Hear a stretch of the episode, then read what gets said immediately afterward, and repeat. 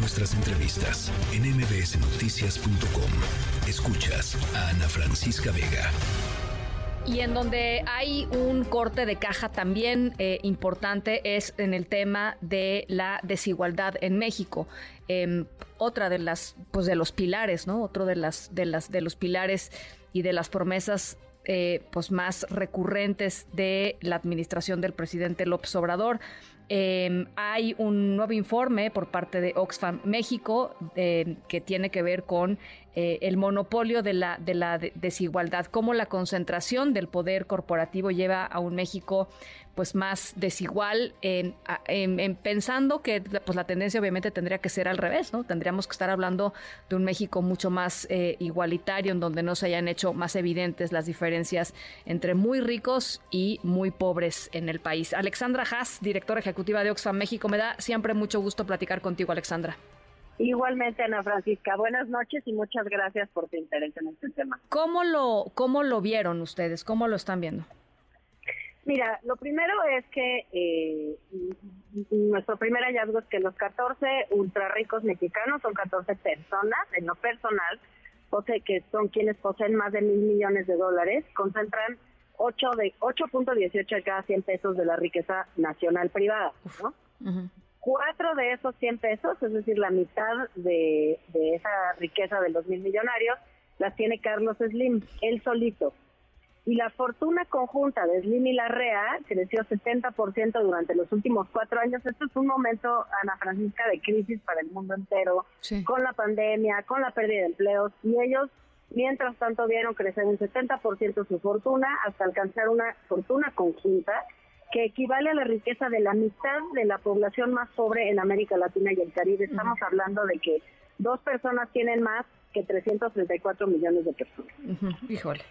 Em, esto evidentemente no se da en el vacío, Alexandra. Creo que es quizá lo que habría que eh, platicar con la audiencia. Eh, esto se da en situaciones y en economías pues permisivas, ¿no? De, de esto.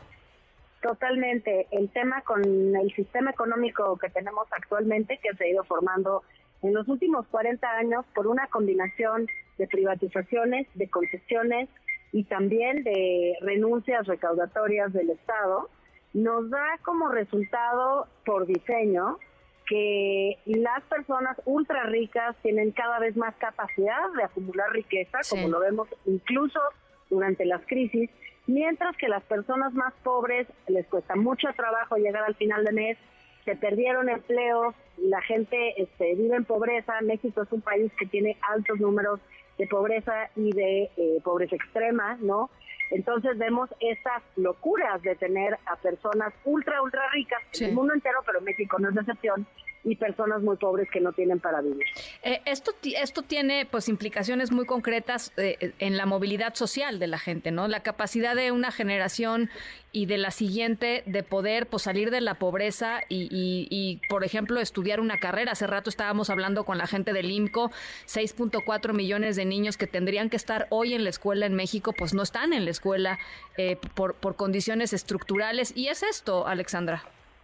Exacto, hay, hay otra vez ahí varios factores que intervienen, pero uno de ellos sin duda es el hecho de que si México es un país tan grande, tan rico, tan, con, con empresarios tan poderosos, con empresas que además son internacionales, globales, muchas de ellas, pues eso no lo ha hecho un Estado capaz de recaudar en suficiencia. Somos el peor en en la OCDE, de los malos en América Latina en recaudación y eso hace que nuestros servicios públicos estén siendo cada día más, más deficientes.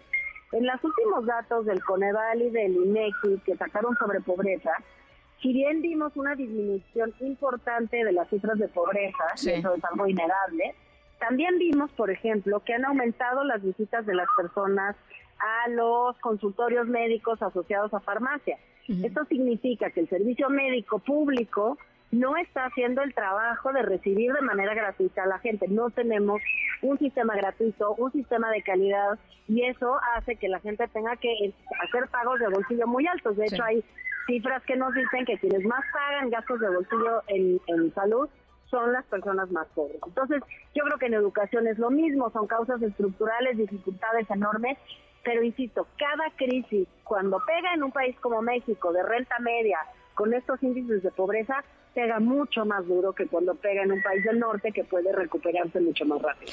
Ah, ah, eh, desde Oxfam y Oxfam Global y, Oxfam México eh, siempre han hecho recomendaciones, ¿no? Para política pública, para ver cómo se puede revertir eso. O sea, más allá de demostrar que estos, ¿no? Este, las, las desigualdades y los números que son eh, verdaderamente atroces, hay, hay manera de, habría manera de revertir esta tendencia. Totalmente. Yo creo que aquí la clave eh, es primero recordar que la economía es una decisión política.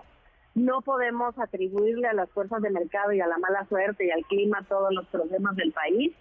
Somos un país que tiene totalmente la capacidad de revertir su destino desigual.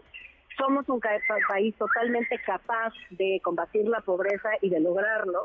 Necesitamos para eso un gobierno fuerte, un gobierno bien financiado, que le cobre impuestos a la gente que le tiene que cobrar, que sea capaz de, enfrentar el gasto que tiene de frente con servicios públicos, pero también que sea capaz con esa fuerza de regular los grandes monopolios, de comprender que no necesitamos de esas inmensas fortunas, esos inmensos ultramillonarios para tomar decisiones y crear empleos, porque también esa es una narrativa que ha prevalecido en México, que estas personas merecen ser más ricas que los demás, que merecen tener control de los mercados, que son más talentosas y menos corruptas que, que el gobierno, pues no necesariamente. Necesitamos que el gobierno esté a la altura de ser el gran regulador y el gran igualador social a través de políticas públicas de buena recaudación y de buena regulación.